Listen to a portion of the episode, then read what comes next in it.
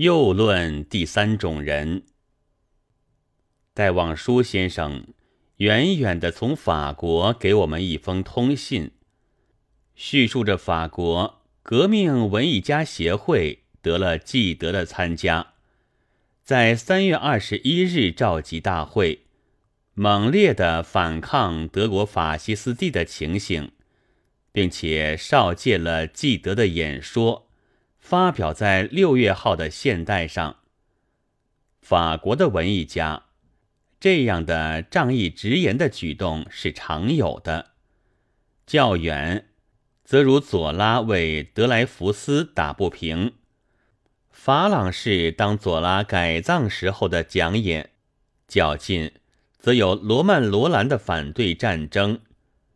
但这回更使我感到真切的欢心。因为问题是当前的问题，而我也正是憎恶法西斯帝的一个。不过，戴先生在报告这事实的同时，一并指明了中国左翼作家的愚蒙和像军阀一般的横暴。我却还想来说几句话，但希望不要误会，以为意在辩解。西图中国也从所谓第三种人得到对于德国的被压迫者一般的声援，并不是的。中国的焚禁书报、封闭书店、囚杀作者，其实还远在德国的白色恐怖以前，而且也得到过世界的革命的文艺家的抗议了。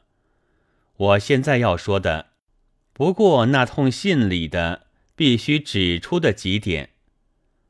那通信叙述过纪德的加入反抗运动之后，说道：“在法国文坛中，我们可以说纪德是第三种人。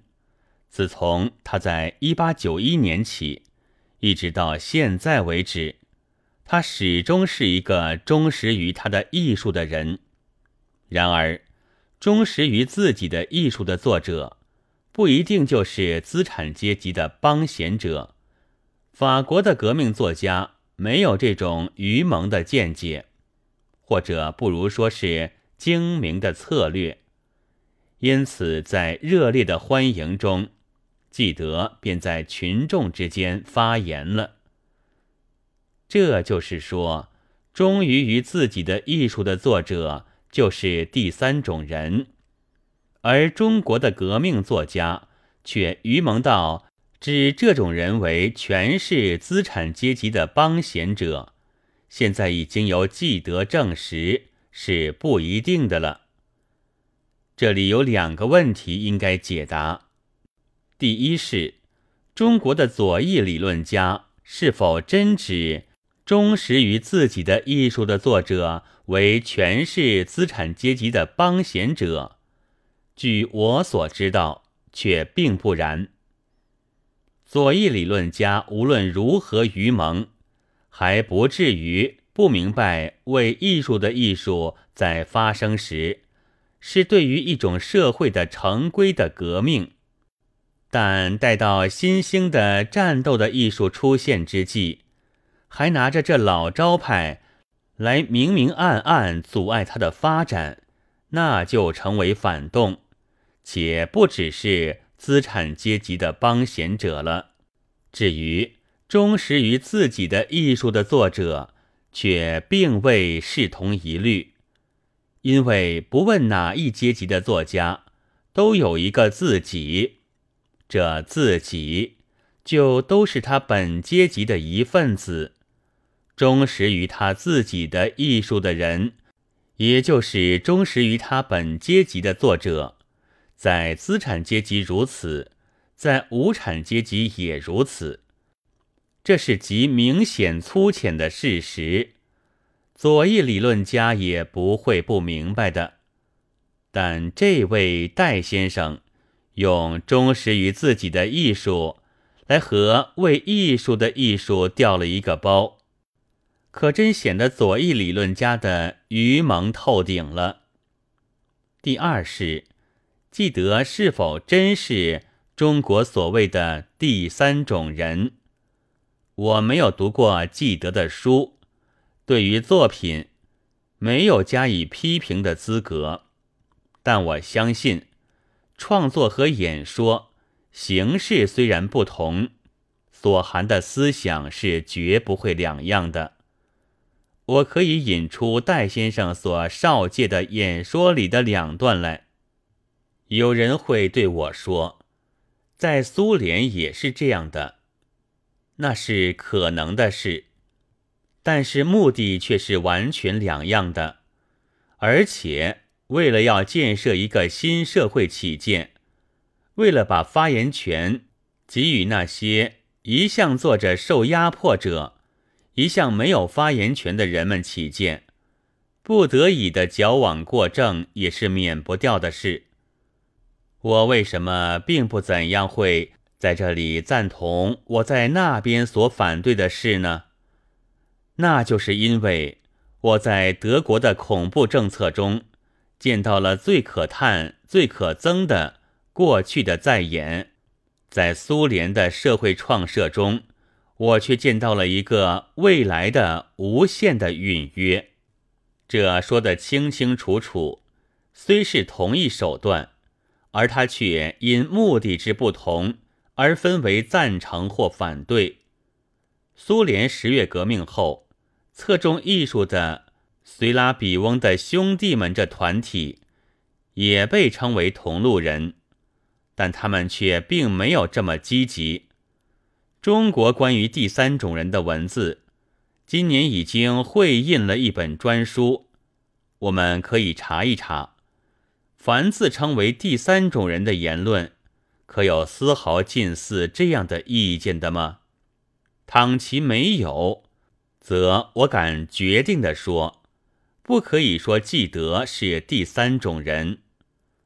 然而，正如我说纪德不像中国的第三种人一样，戴望舒先生也觉得中国的左翼作家和法国的大有咸鱼之别了。他在参加大会。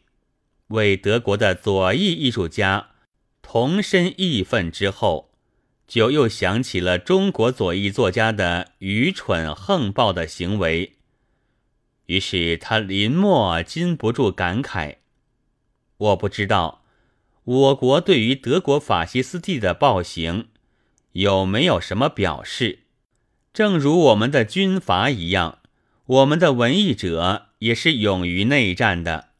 在法国的革命作家们和记德携手的时候，我们的左翼作家想必还在把所谓第三种人当作唯一的敌手吧？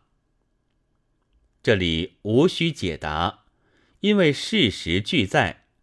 我们这里也曾经有一点表示，但因为和在法国两样，所以情形也不同。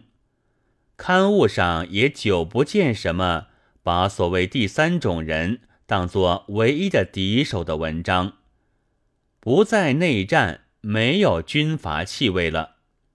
戴先生的预料是落了空的。然而，中国的左翼作家，这就和戴先生译中的法国左翼作家一样贤明了吗？我以为并不这样。而且也不应该这样的。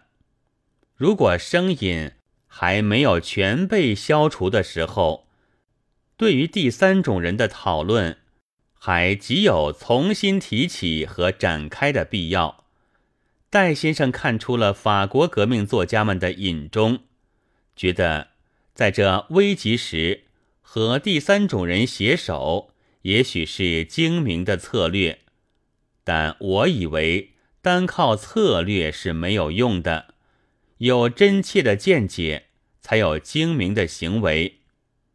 只要看纪德的讲演，就知道他并不超然于政治之外，绝不能贸贸然称之为第三种人，加以欢迎是不必别具隐衷的。不过，在中国的所谓第三种人，却还复杂的很。所谓第三种人，原意只是说，站在甲乙对立或相斗之外的人，但在实际上是不能有的。